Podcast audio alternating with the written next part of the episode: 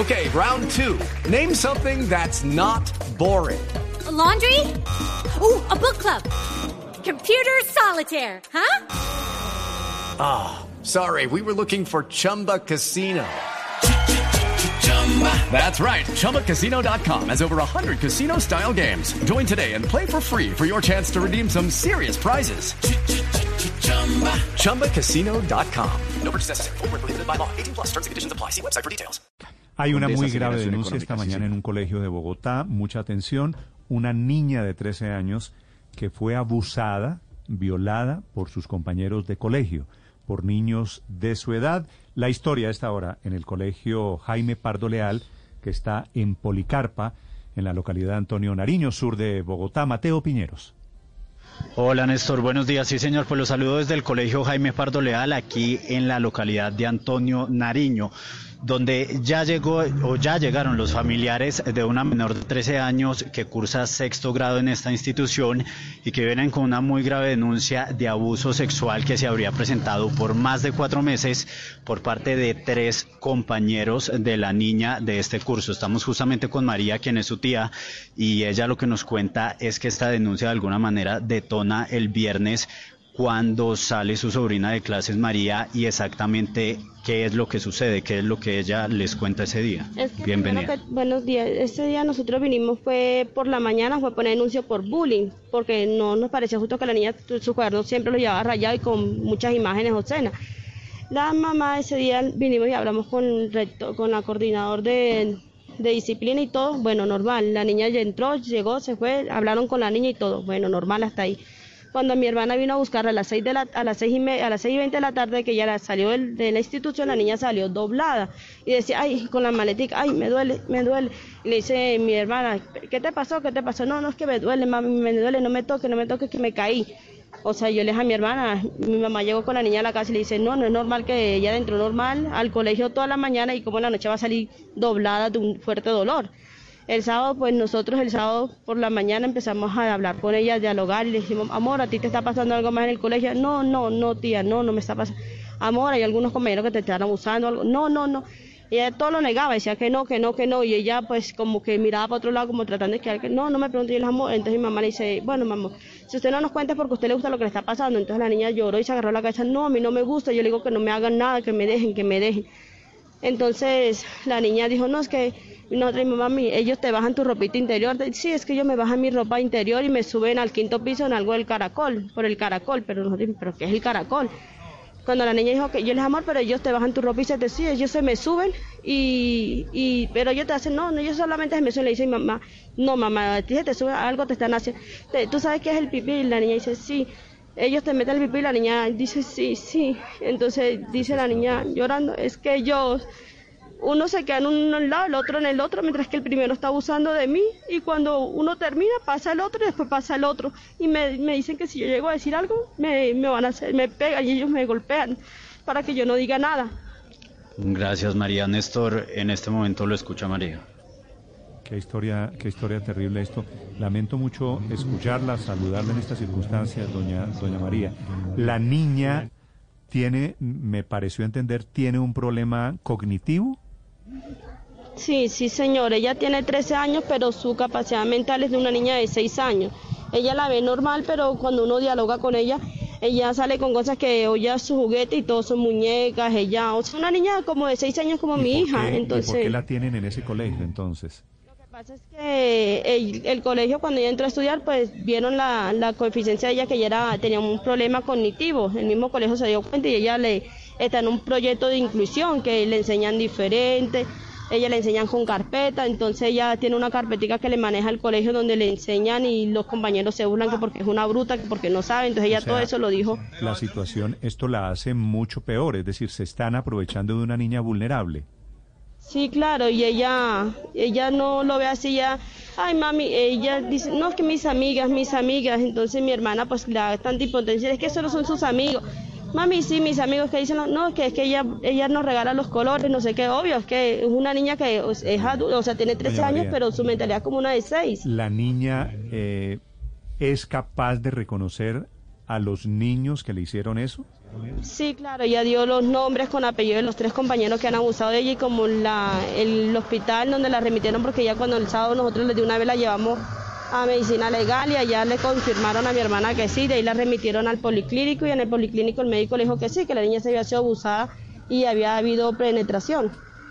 Le dijo a mi hermana y que no era de ahora, sino era repetitivo. Sí, eso quería preguntarle, doña María. ¿Ella qué le cuenta? ¿Esto había ocurrido antes? ¿Tienen antecedentes de estos compañeros? ¿Qué le cuenta la niña?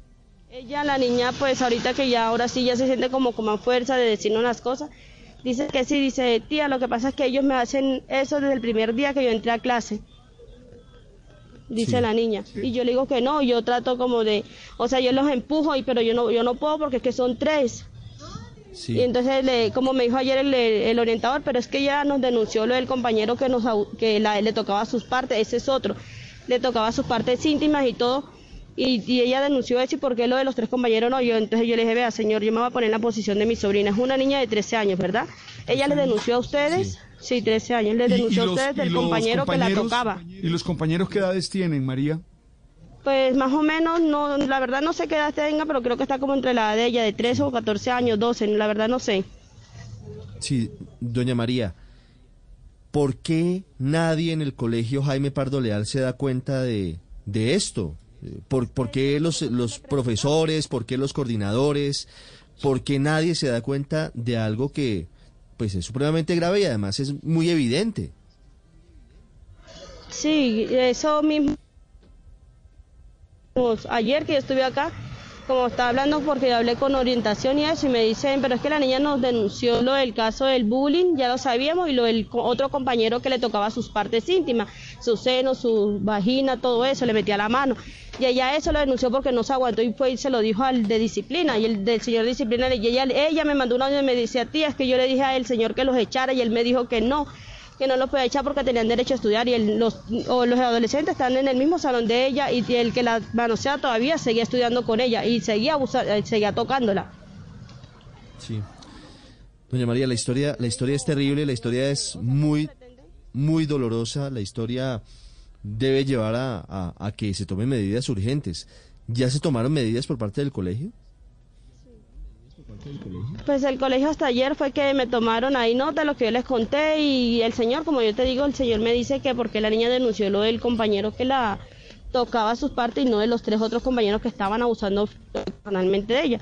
Como yo le dije al señor, vea, perdóneme, pero que cómo pretende que la niña tenga confianza en ustedes si denunció un compañero que la tocaba y no hicieron nada, como denunciar, bueno, digo, los compañeros que me están violando y siguen igual ahí en el salón como si nada. Entonces ella no tenía confianza y si yo le cuento a mi mamá para que mi mamá me regañe o me pegue, la niña estaba con temor, no sabía cómo expresar o cómo decirlo, pero ella sí ya estaba agresiva, no quería venir, le, rogaba a la mamá que no la trajera a clase, que no quería, que no quería, que no quería pero la mamá no sabía, vamos, que no quieres estudiar, bueno, que no, o sea, le insistía, y ella como que, bueno, ya me toca, entonces ella entraba como que, ah, ya sea que me toca vivir acá en el colegio. Una última pregunta, doña María, diciéndole, pues me, me duele en el alma lo que usted está narrando. ¿Ustedes han presentado denuncia penal o hay alguna autoridad, la fiscalía, alguien, la policía, que haya tomado cartas en este asunto? Pues hasta donde yo tengo entendido, pues la niña como nosotros la reportamos por medicina legal y fiscalía el mismo sábado, que la remitieron para, la, para el policlínico. Eh, la niña todavía como sigue hospitalizada porque le tiene daño psicológico. La niña no, no ha entendido por lo que está pasando. Ella el miércoles, o sea, mañana la mamá tiene que ir a la fiscalía para la denuncia y para que los muestren los nombres de los adolescentes y todo. Sí, ya todo eso se está tramitando, porque el colegio tiene que responder. No entendemos que cuatro meses y nunca se dieron cuenta de lo que estaba sucediéndole a la niña. Entiendo. Doña María es la tía de esta niña, una muy grave denuncia que ocurre en un colegio. ¿Este colegio es colegio público, doña María? Sí, ese es público. Lo que pasa es que la niña sí tenía que estar en un colegio de, o sea, para su forma, para su discapacidad, pero los papás no tienen el medio para pagarle un colegio privado. Si hay para la comida, no hay para la hacienda, y si hay para la hacienda, no hay para la comida. Entiendo, entiendo perfectamente. Pues obviamente el colegio debería también que estar haciendo algo ante la, la muy grave denuncia. Eh, saludes a, a, la niña, a doña María, a su familia, los acompañamos. Si les podemos eh, ayudar en algo, aquí estaremos muy pendientes, doña María. Muchísimas gracias, sí, señor.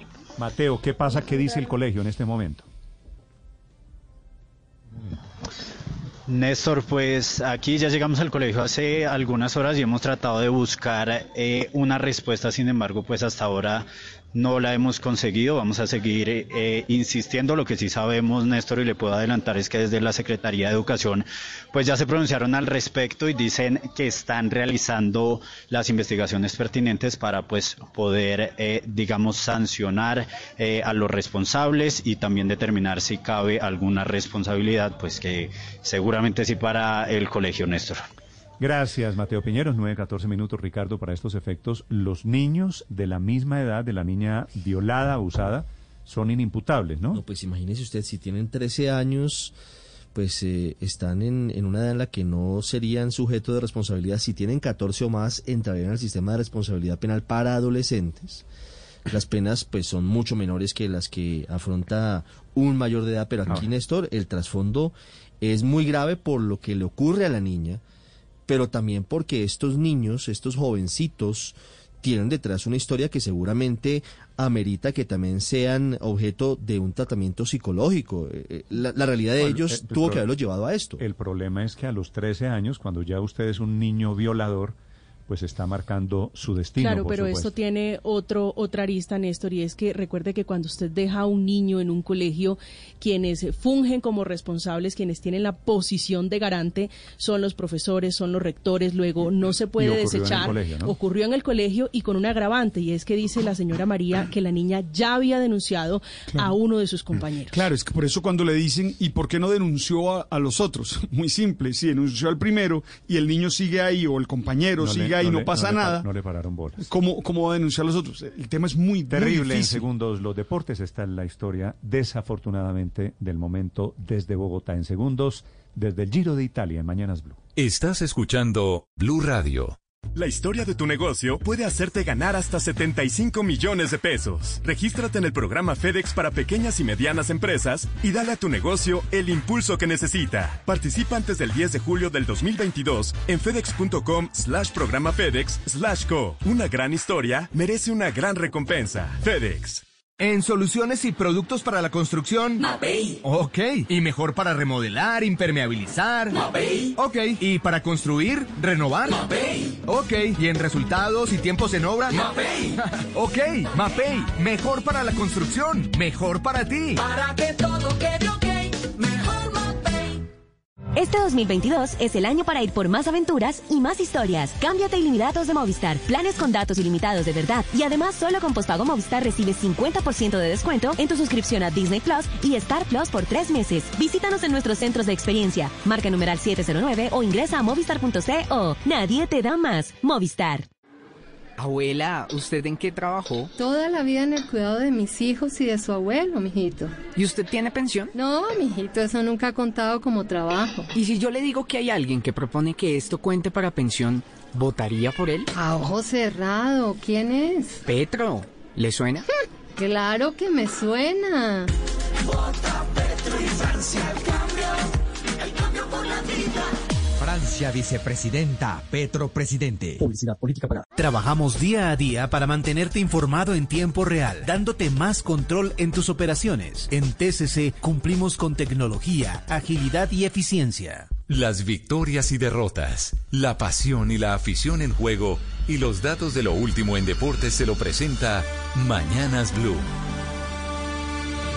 A esta hora, desde el punto de meta en el Monte Etna, aguardando el remate de la cuarta etapa del Giro de Italia. Etapa que comenzó con novedad. Superman López hablaba en punto de salida con Mañanas Blue en torno al reto del día de hoy.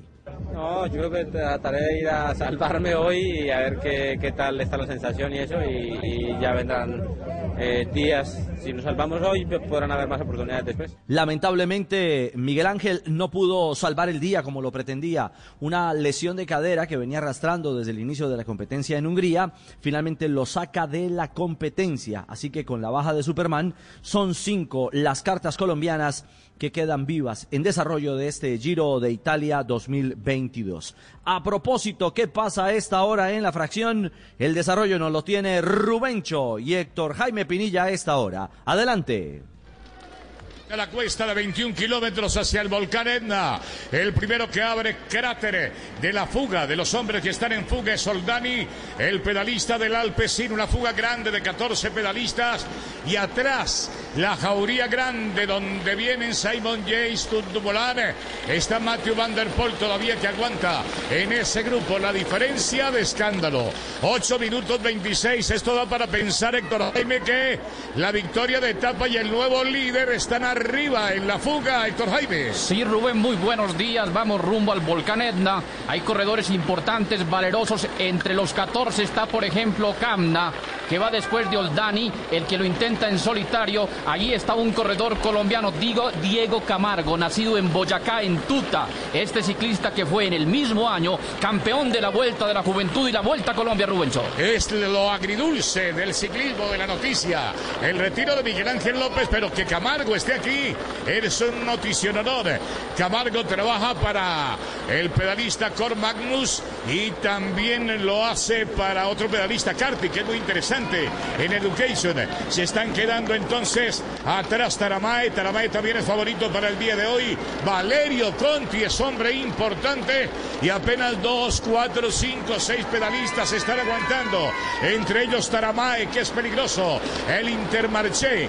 A ver cuánto queda para coronar la cuesta. Héctor Jaime comenzó el ascenso, la primera montaña grande en el Giro de Italia, Pirilla. Bueno, ya estamos llegando al punto más duro de la montaña. Nos van a quedar más o menos 14 kilómetros de carrera. Aquí hay un colombiano involucrado rumbo al Edna Rubencho. Epa, poeta, feliz cumpleaños. Gracias, señor.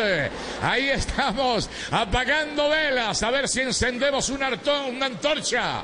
Hoy con Camargo, el pedalista con el número 23 del Education.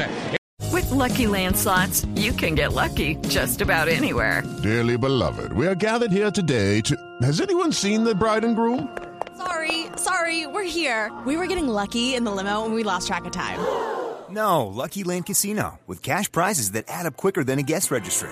In that case, I pronounce you lucky. Play for free at LuckyLandSlots.com. Daily bonuses are waiting. No purchase necessary. Void where prohibited by law. 18 plus. Terms and conditions apply. See website for details.